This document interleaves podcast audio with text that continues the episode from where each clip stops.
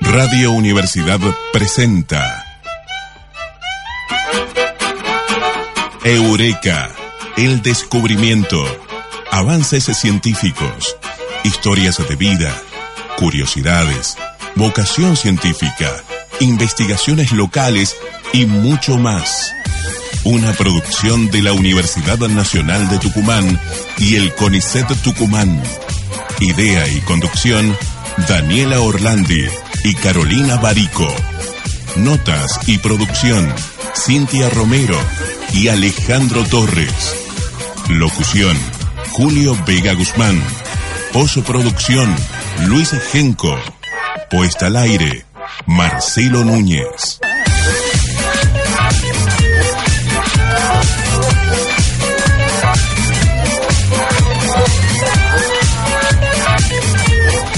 Hola, ¿qué tal? Muy buenas tardes, bienvenidos a Eureka, el programa de Radio Universidad, donde contamos y recorremos juntos un poco de ciencia, conocemos lo que hacen nuestros científicos, nuestros investigadores, teniendo en cuenta que en Tucumán hay muchos centros de investigación, la mayoría de ellos de doble dependencia entre la UNT y el CONICET. Mi nombre es Daniela Orlandi y junto a Caro Barico y a Ale Torres los vamos a acompañar durante una hora de emisión. Muy buenas tardes chicos, bienvenidos. ¿Qué tal Dani, Ale? Buenas tardes. ¿Qué tal? Buenas tardes, una vez más. una vez más armando la una tarde. Vez más por acá. Ya, ya perdí la cuenta. Eh, programa 26 o 20, sí, 26, 27. 26 creo. ¿no? 26. El programa 26, qué lindo. Y qué hermoso clima que nos acompaña Ay, hoy por divino. fin. Ojalá Hermoso. se mantenga. Sí, así es, hermoso clima primaveral. Bueno, eso Tal cual. decimos nosotros, ¿no? El otro día a hacer notas con el Monchito Viruel Sí. de República de Tucumán y me decía, ¿por qué dicen hermoso clima cuando hace calor? Yo odio el calor. Sí, Bueno, hay mucha gente que odia el Sí, calor. hay gente que prefiere odia el el calor. frío. Yo Pero- prefiero estar más livianita de ropa. Su compañero Más- diseñador, así es, ¿no? Así es. Ah, Mochito Viruel le mandamos saludos. Un beso enorme para Dieguito Viruel. Pero sí, hay gente que no le gusta el calor. Para mí está perfecta la temperatura. Sí, sí, sí, porque no hace tanto calor, tampoco hace frío, está lindo. Así es, una jornada realmente hermosa la que estamos viviendo en la tarde de hoy, con mucha actualidad, con mucha información. En este caso vamos a arrancar con Ale que nos trae una noticia de Argentina Investiga, que es el portal de noticias de la SPU, de la Secretaría de Políticas Así Universitarias. es, un grupo de investigadores de Mendoza ha desarrollado una tabla que se llama ECREP.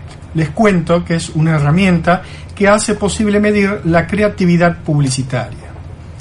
Esta, eh, sí, mira, es eh, la necesidad de establecer parámetros que permitan determinar el grado de nivel de creatividad de un soporte de comunicación. Así surgió el desarrollo de la tabla ECREP que combina diversas variables como la originalidad, la conectividad, la lógica, el impacto, la emotividad, la fantasía y el quiebre. Es muy difícil eh, medir parámetros tan subjetivos, ¿no? Exactamente, más cuando de- tiene que ver la, la creatividad y más que nada eh, cómo las personas reciben el mensaje y si cambian o no el comportamiento, porque eso Claro. es lo que busca la Si se logra Ah, influenciar. aparte, Ale, vos, vos sabrás más que nosotras como diseñador gráfico también que eh, por ahí, si uno no entiende una publicidad, es muy probable que esté dirigida a otro a otro público, ¿no? Exactamente. Entonces, por, no- por ahí no es que no sea creativa, sino que está dirigida hacia, otra, hacia otras personas. Claro, evaluar la creatividad de los anuncios publicitarios parece ser una cuestión muy subjetiva y estética, pero al contrario, es un aspecto de especial relevancia para la propia disciplina, que permanentemente analiza cuáles son las fórmulas más exitosas para lograr su objetivo. Esto es, que el público apuntado reciba el mensaje, lo comprenda y modifique su conducta. Claro. Esta tabla está creada por indicadores que son, como les decía, la originalidad, la conectividad, el impacto, la emotividad, la fantasía y finalmente la innovación. Cada una de estas variables tiene asignado un puntaje dentro de este modelo diferencial semántico. Luego se suman todos y los resultados pueden ser eh, ir desde un nivel nulo de creatividad hasta un muy eh, nivel alto de creatividad para la publicidad que se analice en ese momento. Bueno, como para ver si es exitoso o no. Sí. Recordemos que hay casos de publicidades que son eh, realmente Emblemáticas, emblemáticas o sí. inolvidables, ¿no? Sí. Bueno, yo, eh, por ejemplo, siempre recuerdo que las cosas como son Este, esa es de, de, spray, ¿no? Eh, Sí. Que, por ejemplo, son, son, son publicidades que pegan de alguna manera, de Coca-Cola también. O sea, creo que hay publicidades que no nos olvidamos más. Exactamente. Porque han Así es. cometido, supongo, su objetivo. Así es, así es. Tienen Bueno, una pregnancia, se llama, como que te queda, Te queda grabada. te queda grabada. Sí. Así es. Bueno, esta, esta investigación ha sido publicada por la editorial Humasa en un libro llamado La esencia creativa de la publicidad. Cómo medir el nivel creativo de una publicidad. Está muy interesante. De los aspectos que leías, eh, eh, que a mí me parece como súper eh, súper relevante el de la emotividad, ¿no? Es como que tratan de darle, de darte la, Sí. la sensibilidad justa. ¿no? Exactamente. Cuando algo es eh, O sea, emotivo, te queda grabado. ¿Cómo Claro. evaluar, no? Y los criterios que dicen que, o sea, se intenta que no sean subjetivos, ponerlos en una tabla numérica y poner entre lo que sería lo nulo y lo muy influenciable o lo que tiene mucho impacto, eh, ya sea en la parte de la emotividad, la fantasía, el quiebre, que sería que, cu- que digamos que rompe con la rutina. Exactamente. Claro, eso también pasa con la noticia, cuando es una noticia que quiebra con los parámetros normales, como algo inesperado, un derrumbe, algo de repro- Bueno, eso también se analiza en la publicidad. Realmente interesante los parámetros. Sí, así Muy bueno, es. che. Bueno, nosotros tenemos eh, la consigna, La consigna de la de- semana. que está muy a tono con el calorcito, ¿no? Exactamente, Así nosotros que- venimos preparando ya. Así es. Ale ya está tomando sol, me parece. ya, ya, un bronceado Yo todavía caribeño. estoy blanca, soy de la segunda temporada, me parece. Este, bueno, pero a ver, les tiro la consigna, ya la adelantamos en las redes. Es ¿por qué nos, nos bronceamos cuando tomamos sol? ¿Sí? Mira vos. O sea, hay ¿Por una explicación científica. Hay una explicación científica, algo pasa. Y nos va a contar Alejandro cual- al final del programa, sí, ¿verdad? Sí, sí, esta vez acá lo estamos O sea, no se va a poder mover hasta que Está nos bien, cuente la respuesta al final del Esperemos que programa. nuestros oyentes se acerquen a la Sí. respuesta. Se Hay mucha gente que, está muy muy atenta, ¿no? A- Sí. a- a- empieza a hacer calorcito, empieza la primavera y ya están súper bronceados, Sí. súper... Otros que se anticiparon con la cama solar. ¿no? Otros que se anticiparon con la cama solar, También. tal cual. Este, qué bueno tener tiempo. Yo Qué no bueno tengo tener tiempo, para- tal cual. Bueno, Pero- le vamos a dar. En nuestras redes sociales para Así que es, participen, para que se comuniquen a través de WhatsApp en 3816 60 78 18. A través del Face, Eureka Radio, UNT Conicet, así nos pueden encontrar. Y a través de Twitter en arroba Eureka Radio 947. Tengo que contarles que eh, el otro día recibimos, ya cuando había terminado el programa, un mensaje para la investigadora de, de España, que le habíamos realizado una Sí. nota. Y le habían escrito de Santiago del Estero, felicitándolo. Yo dentro de un ratito voy a buscar el mensaje para leerlo. Pero muy piola o muy lindo que no solamente nos escuchen en la provincia de Tucumán, sino en provincias vecinas. porque a través de internet podemos estar en cualquier parte del mundo en www.fm947universidad.com.ar y allí nos sintonizan. Vamos a estar durante una hora y luego el programa va a estar colgado en iVoox. Nos vamos a la música y ya seguimos con más.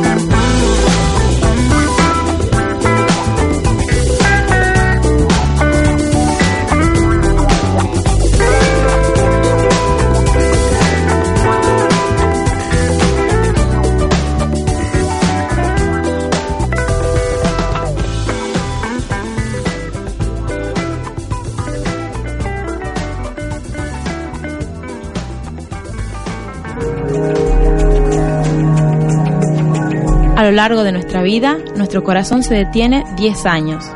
¿Alguna vez dijiste o escuchaste se me paró el corazón? Generalmente lo hacemos cuando nos llevamos una sorpresa, ya sea agradable o desagradable o por un susto.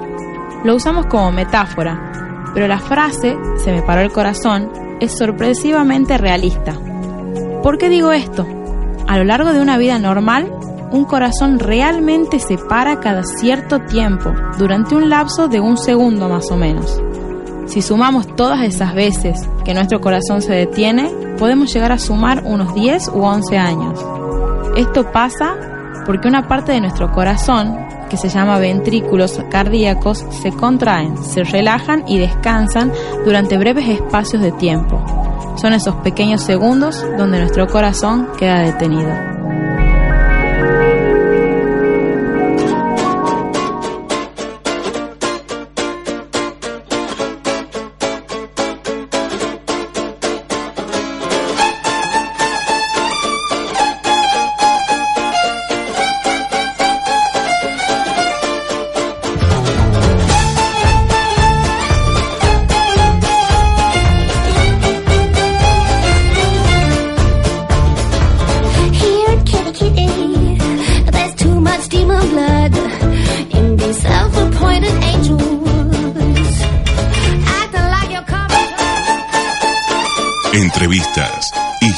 De vida, vocación científica y mucho más en Vivir para Contarlo. En Vivir para Contarlo tenemos a eh, una investigadora tucumana que está en Estados Unidos investigando, justamente en Minnesota. Eh, ella tiene 38 años, es joven, se llama María José Lorenzo Pizarello, es doctora en bioquímica, especialista en hepatología y enseña en la Facultad de Bioquímica. En el año 2014 recibió una beca para estudiar en la, clínica, en la clínica Mayo en Rochester, en Minnesota. Una beca postdoctoral y está en el departamento de patología y gastroenterología. Ella estudia enfermedades del hígado y unas células que se llaman Sí. colangiocitos, que son las células eh, de los conductos biliares. Entonces, eh, estudia una enfermedad poliquística del hígado y también eh, cáncer en esa zona. Eh, y cuando llegaron empezaron a probar una droga en, eh, digamos, con productos nada más, con productos químicos en laboratorio. Luego llegaron a experimentar en animales y ella cuenta que desde 2014 hasta hoy ya comenzaron a aplicar esa droga en pacientes, digamos, a modo de prueba. Lo que nos comenta es que, en definitiva, el avance eh, el de la medicina traslacional es Sí. increíble. O sea, el hecho de tener una clínica con pacientes y por el otro lado laboratorios de investigación hace que la investigación vaya mucho más Más rápido, mucho claro. más veloz. Este, y nos cuenta su experiencia, ¿no? De vivir de repente en Minnesota eh, con un clima muy frío, con temperaturas bajo cero, eh, un clima duro donde realmente está anocheciendo a las cuatro y pico de la tarde y donde tiene que estudiar o estar en el laboratorio más de 10 horas, ¿no? Pero ella le dice, este, esto es eh, amor por la profesión. Lo escuchamos en esta nota de eh, María José Lorenzo Pizarello. Estoy eh, con una beca postdoctoral en el departamento de patología y gastroenterología de la clínica, así que estoy involucrada en el estudio de enfermedades del hígado que afectan principalmente a los colangiocitos, que son las células de los conductos biliares, eh, por donde se transporta la bilis.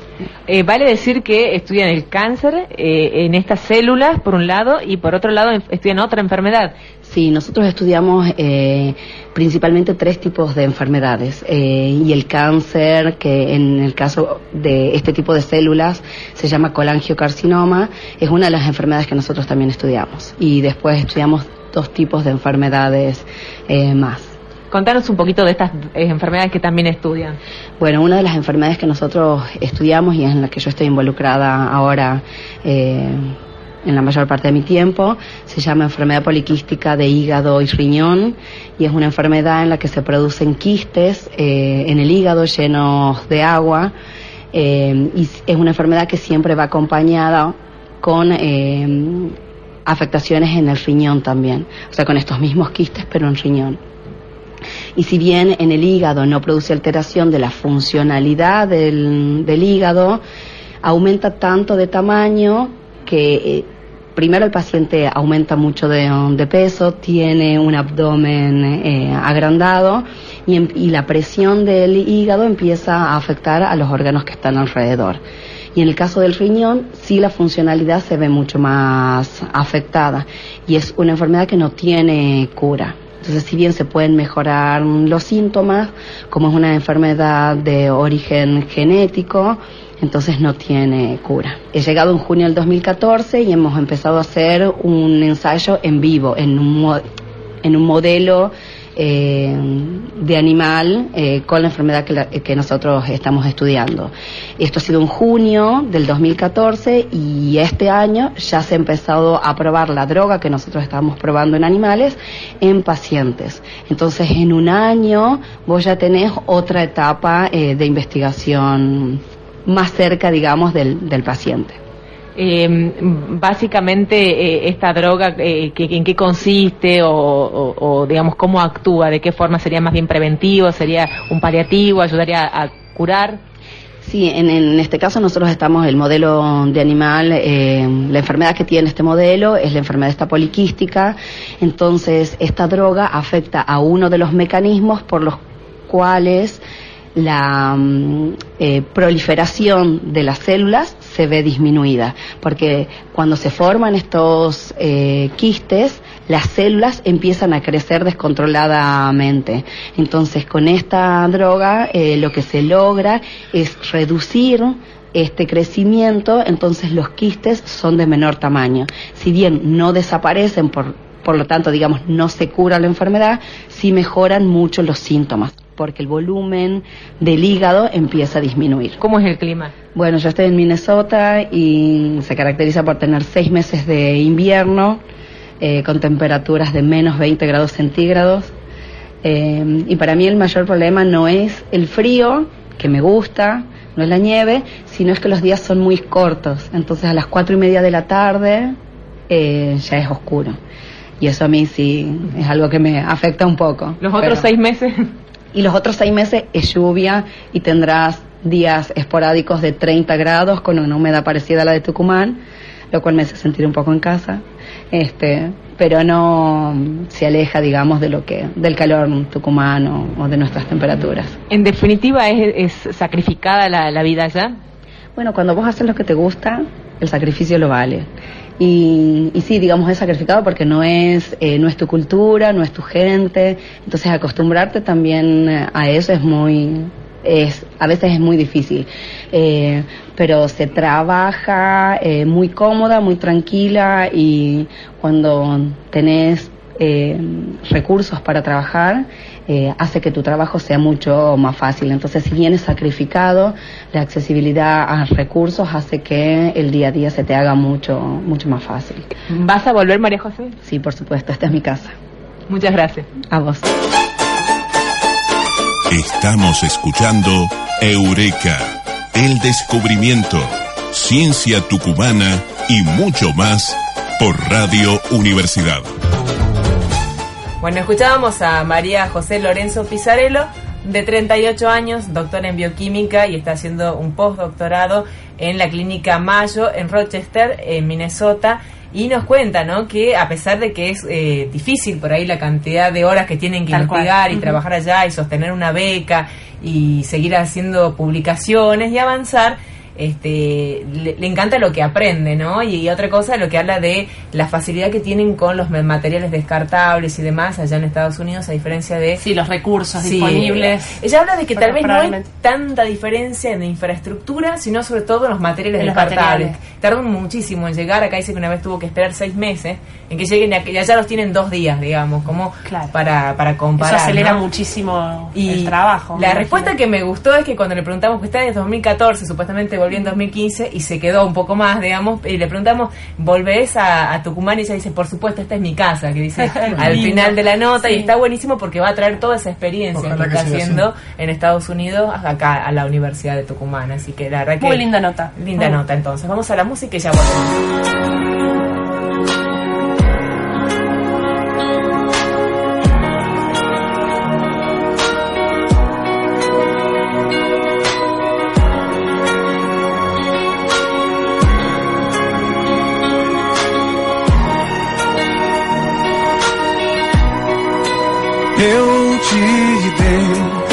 O ouro do sol, a prata da lua.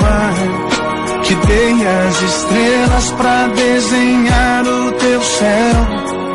Na linha do tempo, o destino escreveu com letras douradas. Você e eu. Há quanto tempo eu esperava encontrar alguém assim se encaixasse bem nos planos que um dia fiz pra mim.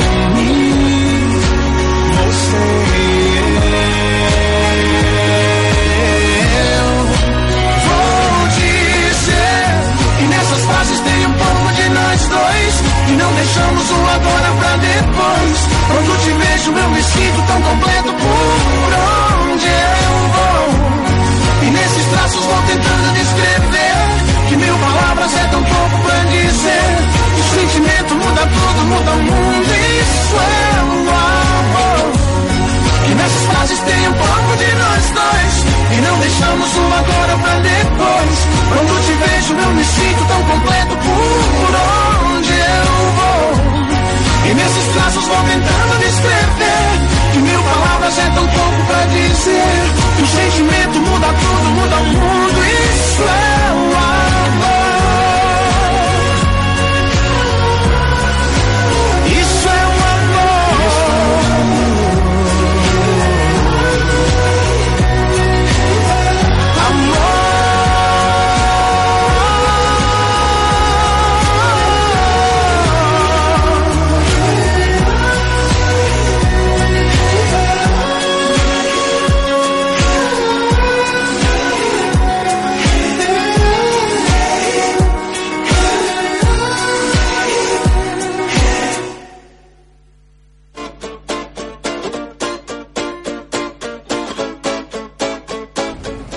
Bueno, seguimos aquí compartiendo la tarde en Eureka Radio por la 947. Recordamos entonces la consigna del día de hoy. Así es, bueno, la consigna de hoy decíamos que está muy a tono con el veranito que estamos viviendo y tiene que ver con por qué nos bronceamos cuando tomamos sol. ¿Mm? Todavía estás a tiempo de contestar, de decirnos qué te parece. Exactamente, yo tengo algunas por WhatsApp. A ver.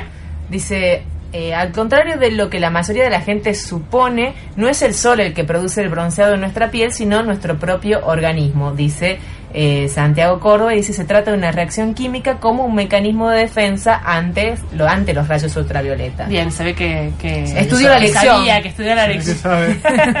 bueno, eh, eh, Claudia Mora dice, eh, es eh, algo parecido, es una respuesta de defensa del cuerpo para evitar que los rayos de ultravioleta nos hagan daño.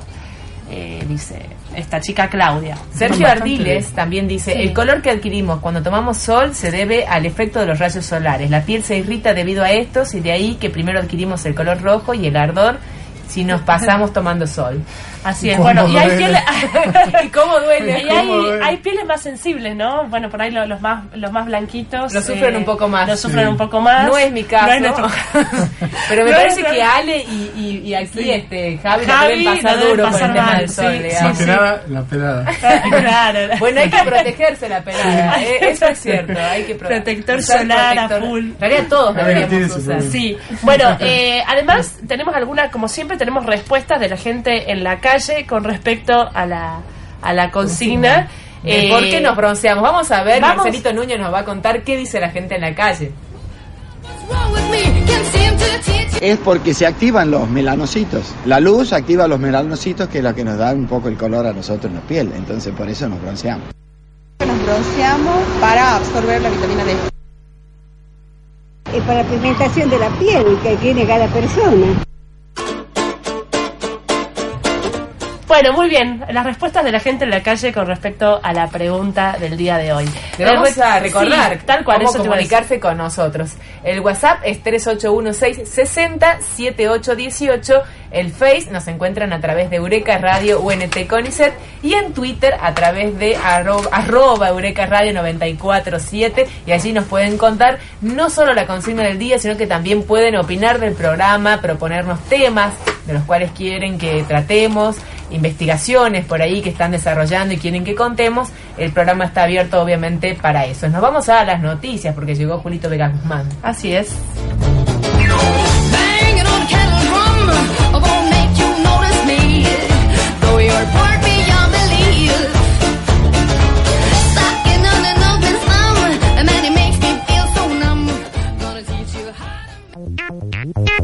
Dos minutos de noticias en Radio Universidad. Información del ámbito local. El programa Plazas Saludables ofrece gimnasia gratuita para vecinos. La Municipalidad de San Miguel de Tucumán dio a conocer los horarios del programa de gimnasia gratuita Plazas Saludables que está a disposición de todos los vecinos de la ciudad. En las plazas Urquiza y San Martín se podrá participar los lunes, miércoles y viernes de 18.30 a 20.30 horas en la pista de la salud de la Avenida Soldati. Los horarios son de lunes a viernes de 19 a 20.30 horas, martes y jueves desde las 18.30 horas. Están a disposición las clases de Plaza de la Fundación en la Plaza Villa Lujana, Plaza Belgrano y Plaza Centenario. Nacionales. Nacionales. Anularon la designación de la esposa del ex número 2 de Zanini en la Procuración del Tesoro. En el decreto 1008, firmado por el presidente Mauricio Macri y el ministro de Justicia Germán Garabano, el gobierno revocó la designación de Tais del Corazón de Jesús Hidalgo, esposa del ex funcionario Carlos Liuzzi, en la planta permanente de la Procuración del Tesoro. Hidalgo había sido traspasada desde la Secretaría Legal y Técnica de la Procuración el 18 de noviembre de 2015. Internacionales. Sugieren echar a Hungría de la Unión Europea por maltrato a refugiados. Lo hizo el ministro de Exteriores de Luxemburgo, Jan Asselborn, por no estar muy lejos de dar la orden de disparar contra los refugiados. Su homólogo húngaro respondió al calificarlo frustrado, aleccionador y presuntuoso. En una entrevista con un medio alemán, Asselborn eh, sostuvo que habría que modificar la legislación europea para poder expulsar al país centroeuropeo con un voto mayoritario y no de consenso. Temperatura actual en nuestra capital a esta hora 25 grados 3 décimas, 25% la humedad, la presión 963 decimal 4 hectopascales, vientos del sudeste a 13 kilómetros la hora, visibilidad de 7 kilómetros, cielo parcialmente nublado con humo sobre la capital tucumana. En el país, en todo el territorio nacional, es la hora 18.32 minutos. Cada 30 minutos. Noticias en Radio Universidad. Es más información.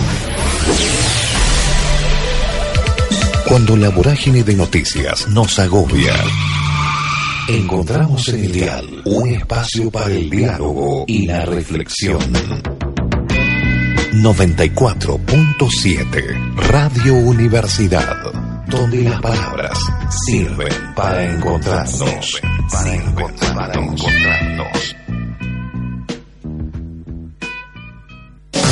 ¿Cuál es el único espectáculo que reúne a Aníbal Lecter, El Llanero Solitario y James Bond?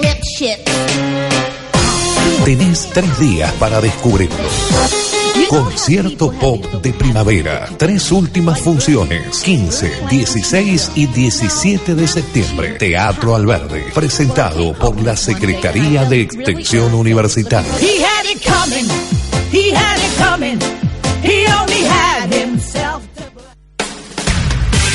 En septiembre, recordamos a los maestros, comenzamos la primavera, en sep- homenajeamos a los jubilados, festejamos con los estudiantes, en sep- celebramos la paz mundial. En septiembre, nace cada año Radio Universidad. En septiembre, un mes para recordar.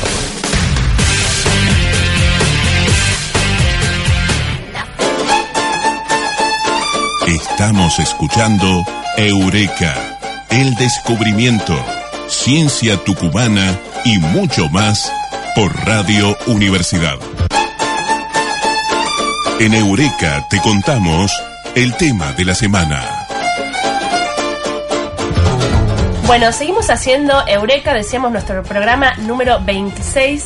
Y antes de ir con el tema de la semana que nos acaba de anticipar Marcelito Núñez, quería tirar un efeméride para no olvidarnos, Dani. Una efeméride muy importante para la- para Caro, digamos. Nada que ver con lo científico, pero hoy es el Día Internacional del Chocolate. Así que, eh, chicas, chicos, también exijan, exijan un chocolate de regalo hoy. Así que, Vale helado de chocolate también por el calor, ¿sí? Así Ah, que está puede ser bien, cualquiera de las dos cosas. Bueno, volviendo A al mí me tema... parece que Caro está con antojo. Sí, anto- bueno, de chocolate siempre, siempre, siempre, siempre. No tiene que ver con el embarazo. así Ahora que- tiene justificativo Sí, nada más. Sí, sí, tal ¿Cómo cual. se llama el esposo? David, David. Atención, David, para cuando llegue dentro de un ratito. Tal cual. Este, bueno, Marcelo, atención, ¿no? A tu señora un chocolate hoy, ¿sí? Me parece que Marcelo está reclamando que Eureka no me trajeron un chocolate. no, dice él, se hace el bueno. Bueno, es bueno, es bueno. Bueno, eh, volvamos a ponernos serios, volvamos al tema de la semana entonces. Hoy tenemos la visita de dos biólogas, eh, Agustina Malicia y Carolina Monmani. Ellas son investigadoras de CONICET y de la UNT y trabajan en el Instituto de Ecología Regional, sí, que es una de las unidades ejecutoras de CONICET y de la UNT, decíamos. Eh, ellas están llevando a cabo desde el 2012 una iniciativa, un proyecto muy lindo que se llama Tejiendo Conciencias, eh, cuyo objetivo principal, cuya misión es promover el consumo responsable de plástico a través del tejido. ¿Es así, chicas? ¿Cómo están? Buenas tardes. Buenas Buenas tardes, tardes, ¿cómo te va? ¿Qué tal? ¿Primera vez en radio o ya vinieron alguna vez a alguna, Eh, algún programa? A Eureka, primera vez, ¿no? Aquí Eureka, primera vez. ¿Y ¿Y allá de universidad? ¿En Radio Universidad nunca? No, estuvimos hace un tiempo en otra radio, en un Sí. programita, cuando recién surgía Tejiendo. Conciencia, nos hicieron una entrevista. No, pero aquí no, está Así buenísimo. que Ah, muchísimas está bueno. gracias por la Muchas invitación. No, gracias a ustedes No, por venir. Un placer tener tantas tantas damas acá. Exactamente. Los chicos están agradecidos. Es un placer. Las conocimos a las chicas de la Expo Lules porque estuvieron con nosotros en un stand de, de CONICET y muy interesante lo que hacen, así que queremos que nos cuenten, que le cuenten a los oyentes eh, qué es lo que hacen, a qué se dedican. Bueno, esto, mm, Tejiendo Conciencia, eh, surge fuera de la academia como Ajá. iniciativa, como un hobby, sí. básicamente.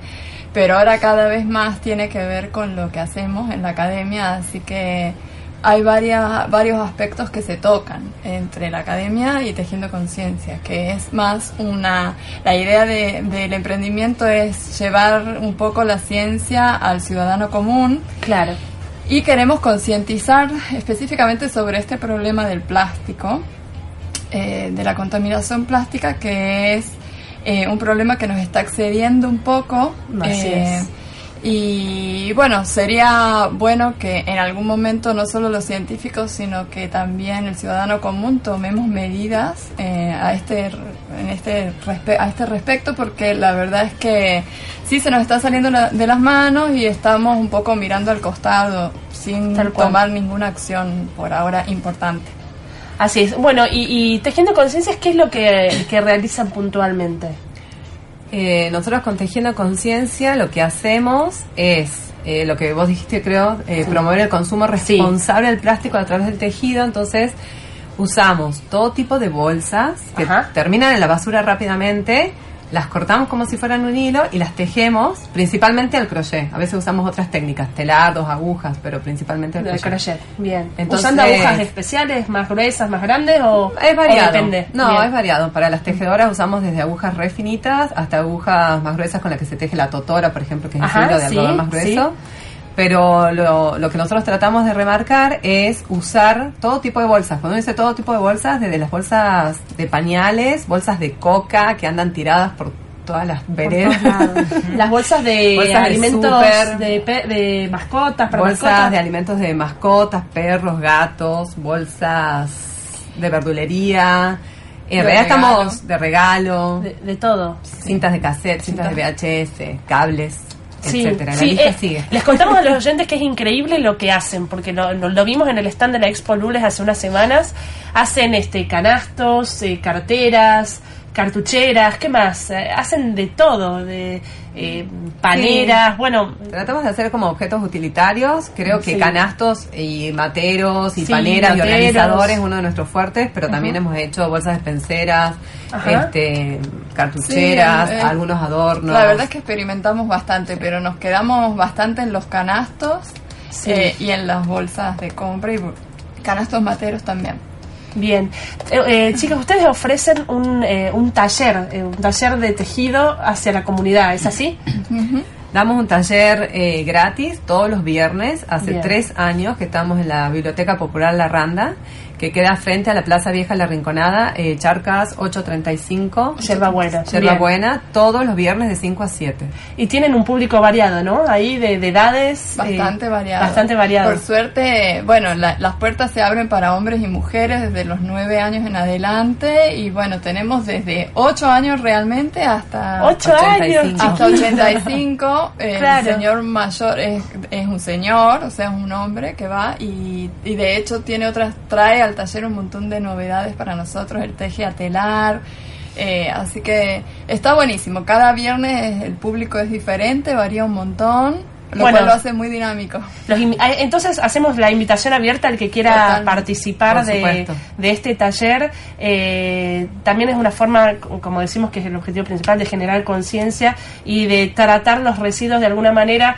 Eh, me imagino que si uno, eh, digamos, junta todas esas bolsas, eh, reduce muchísimo la, el- el- la basura que generamos en casa. ¿No? Sí, nuestro, nuestra, nuestro propósito, digamos, es eh, incentivar a que la gente no reciba bolsas de ningún tipo. Ponele, estamos muy contentas con las ordenanzas que están saliendo en Yerbabuena, ahora Sí. en San Miguel, que no, que no se den bolsas y que la gente no reciba. Igual hay mucho plástico dando vueltas cuando uno empieza a mirar. Hay plástico por todos lados y mucho es tejible. Claro. Entonces, a- incentivarlos a que no reciban bolsas y lo que reciban, que se acerquen al taller y aprendan la técnica. Y si se quieren quedar a tejer y acompañarnos viernes tras viernes, buenísimo, pero también pueden ir, probar, a saber cómo tejer Y, y también tejer les pueden proveer de bolsas. Por ahí hay gente que diga, bueno, yo lo junto, lo llevo y es mi forma de colaborar. Si están Sí. limpitas, Si capaz están que sí limpitas. las aceptamos. Eh, un dato interesante que vos estabas diciendo, Caro, que Sí. mucha de la, de la- del plástico va a la basura. Nosotros siempre en nuestras intervenciones con la gente pasamos el dato de que la mitad de la bolsita de, de- de basura que sacamos a la calle es Sí. orgánica. Ajá. Incentivamos a hacer compost cada vez que se pueda en, en la casa. Y la otra mitad, lo que queda, la mayoría es plástico.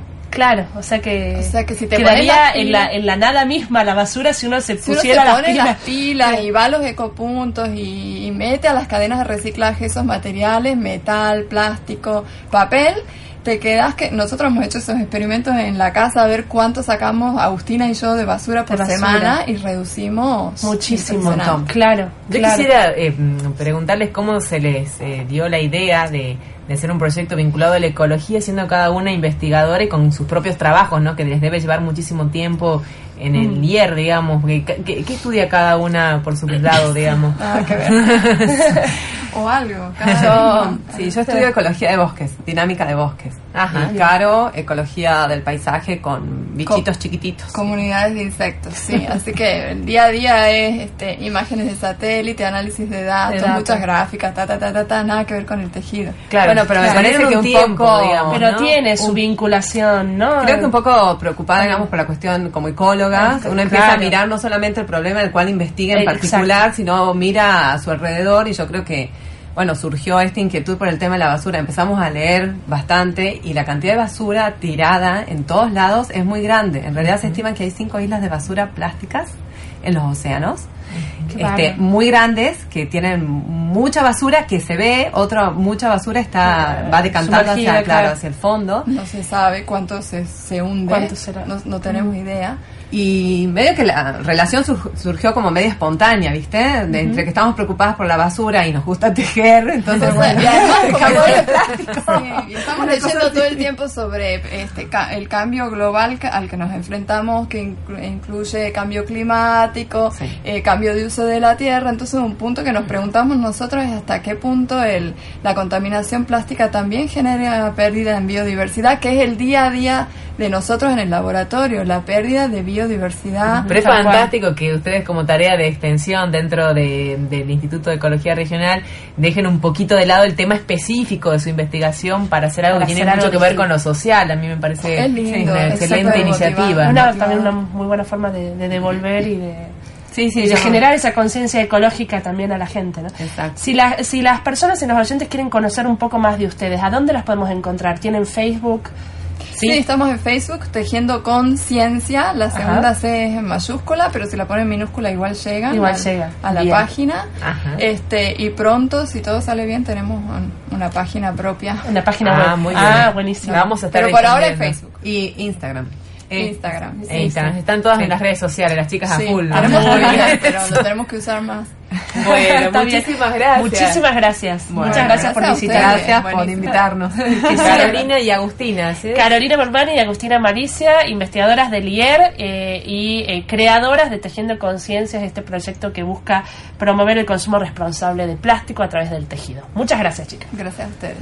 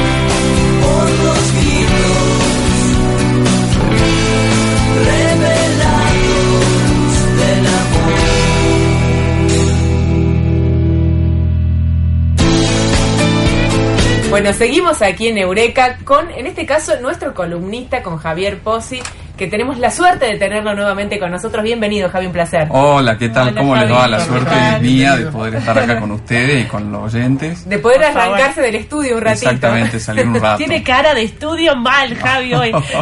Cara de calor cansado, de cansado. Cara de que recién comienza el calor. Me imagino. Bueno, Javi, contanos qué tenés para hoy. Bueno, yo estuve viendo esta semana, salió en varios lugares un, un tema muy interesante que es sobre los perros. ¿Vieron que, no sé si a ustedes les pasa, que cuando retan a los perros o los saludan Sí. o Ajá. los miman, el perro pone cara como de que entiende? Sí, Uno sí, dice, pero yo la verdad era susceptible de decir, che, ¿entenderá o no? Era reticente, decía, ah, no, no debe estar entendiendo. Es mi imaginación. Ah, acá Claro. tengo un amante de los perros acá. Ah. Tengo cuatro. Vale. Claro, Ah, cuatro. Y no, Y tiene sí. más, y no tiene más porque ya no tiene más espacio. Uno dice a veces, capaz que lo estoy humanizando un poco, el tipo no me entiende nada, mueve la cola porque le hablo. bueno. Porque le doy comida. Claro. Pero es un vos sabés interesado el perro. que se ve que los científicos de Hungría les dio, la, tenían la misma duda, La como du- mucha otra claro, gente en realidad. de- de- Se pusieron a estudiar. Se pusieron a estudiarlos a los perros, los entrenaron para que aguanten un buen rato dentro de los resonadores. Un buen rato son siete minutos, sin moverse, y les hablaban. Les hablaban ya sea con tono muy amistoso, pero con palabras neutras, Ajá. palabras que no significaban ningún afecto hacia el perro, y al revés, con tono muy neutro, con un tono robótico, pero palabras afectuosas. Ajá. Y después sí les hablaban con tono afectuoso y con palabras afectuosas. ¿Y cuándo Entonces, daba resultado? Vieron que solamente daba resultado cuando les hablaban con palabras afectuosas y con tono Tono afectuoso. ¿Cómo era el resultado? Veían que el perro procesaba, igual que los humanos, el lenguaje en dos hemisferios distintos. En un hemisferio procesaba las palabras y en el otro el tono. Solamente si coincidía el tono con el contenido de lo que le estaban diciendo, ahí el perro se ponía contento o ahí el perro lo tomaba como reto, claro, o lo que sea, como exactamente. Claro. Entonces llegaron a la conclusión que aparentemente no seguían solo por el tono, cosa que yo creía, yo creía que con que solo uno lo hable así, medio como un chiquito, el perro ya eh, y no, evidentemente el perro entiende que uno le está diciendo algo bueno o no. Claro, está muy bien, Sí, ¿no? me y cada uno tiene su lenguaje con el perro. Uno dice cosas inexplicables, así como a los bebés a veces le dicen a los Sí, perros, ¿no? tal cual. Yo me imagino Ale, ¿qué, ¿cómo se llama No, su perro? a mí me pasa mucho que los tipos estos, yo los, los trato la verdad como humanos, los tipos estos entienden todo. Realmente uno cuando dice Son algo, re pícaros. Son muy inteligentes. Y ya había leído anteriormente que son capaces de registrar algo cerca así de 60 o 70 palabras, de aprenderse Sí, sí, no, cada- no en este estudio, pero había leído yo en otra oportunidad de un coli que tenía el récord mundial. Ajá. Se sabía como 110 palabras, algo así. Qué bárbaro. ¿Cómo hacían? Bueno, las palabras eran generalmente cosas. Claro. O sea, eh, un osito, un autito, y lo, le, le decían al perro una palabra y el perro estaba entrenado para saber qué palabra era, ir y buscar de una habitación de al lado el objeto que le decían. Y había Increíble. 100 objetos Increíble, distintos ¿no? y el perro iba y buscaba el que le decían. Yo les cuento una cosa.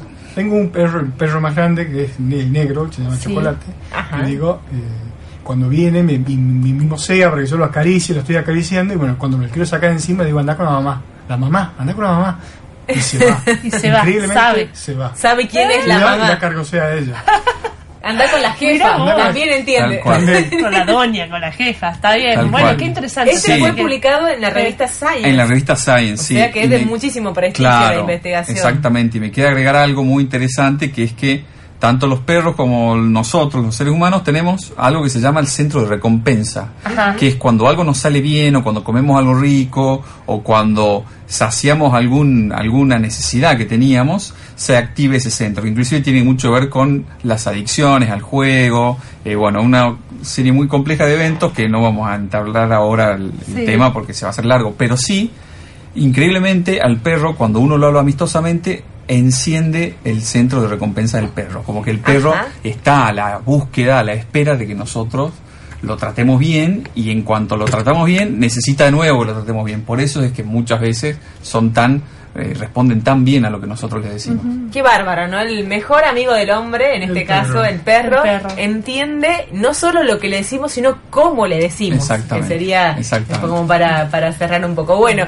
Muy buenísima la, Gracias, información. Javi. Bueno, muchas Muchísimas gracias. Javi Pozzi, que es nuestro columnista. Gracias a se está recibiendo de médico, está Gracias a los dedicado a la divulgación científica. Y antes que se vaya Javi, antes de cerrar el programa, vamos a eh, cumplir la promesa, ¿no? Que era, Así es. sí, De- era que nos cuenten, digamos, por qué nos ¿Por qué bronceamos. nos bronceamos? Finalmente, a ver. El bronceado es la forma en la que el cuerpo se protege de la radiación ultravioleta del sol. Ajá. Pero, ¿por qué la piel cambia de color? La piel está formada en parte por unas células llamadas melanocitos, que son los encargados de producir la melanina. La melanina es la sustancia que le da color a la piel y puede ser dos tipos. Feomelanina, que produce un color rojizo, y eumelanina, que produce un color café oscuro. Cuando la piel recibe radiación solar, la melanina existe, existente se oxida y se oscurece. Y para proteger las capas internas de la piel, se acelera la producción de melanina en un proceso llamado melangogénesis. Ajá. Bien, bien ahí. Me salió- Era difícil, me era salió, es difícil, era difícil. difícil. La melanina puede eh, tardar hasta 72 horas después del bronceado en oxidarse. Y el bronceado causado en esta fase tiende a ser mucho más duradero que el inicial. Con el tiempo, las células muertas de la piel se irán eliminando y con ellas se desecha la melanina oxidada, restaurando el color original, de la piel. Y ahí uno Bien. ya pierde el bronceado, digamos. Ya en ese pierde caso. y vuelve a poder... A ponerse blanco, como el caso de algunos, de ustedes. Dios. Que no es el nuestro, que tenemos un color Un más color- tostado, natural. bueno, nosotros antes de despedirnos queremos, yo, yo por lo menos quiero pasarle el, un beso enorme a María José Lorenzo Pizarello, que es a quien entrevistamos y nos, nos está escuchando, Sí. sorry, desde Minnesota. Wow, o sea, muy está bien. escuchando su nota y nos Estamos internacionales. Así que le mando un beso muy grande a ella. Y eh, voy a pasar el saludito que era para la doctora Clarisa Salado, que está en España, en el País Vasco. Ella eh, trabaja con células, desarrollan células para que se prueben los distintos fármacos y puedan salir al mercado. Sí, que la trabaja en la España. semana pasada. Claro, es tucumana. Y justamente nos mandaron un mensaje, dice eh, Fabia Hugo Soli, dice, es excelente el trabajo que realiza la doctora Salado, es un privilegio para los argentinos tener una representante así. Felicitaciones desde Santiago del Estero. Un beso a los santiagueños, eh, que bueno. nos escuchan. Y a los jujeños, que siempre también nos Sí, que estamos en. Radio Universidad de Jujuy. Tal, tal cual. Nosotros nos despedimos, chicos. Un placer acompañarlos. Nos encontramos el próximo martes a las 6 de la tarde. Gracias, Javi. Gracias a ustedes. Gracias, Adiós, Caro. gracias, que tengan una hermosa semana, que siga el calorcito. Chao, chao. Chao. Aquí finaliza Eureka, el programa que busca acercar la ciencia a la vida cotidiana. Fue una producción de la Universidad Nacional de Tucumán y el CONICET Tucumán. Universidad Tucumán.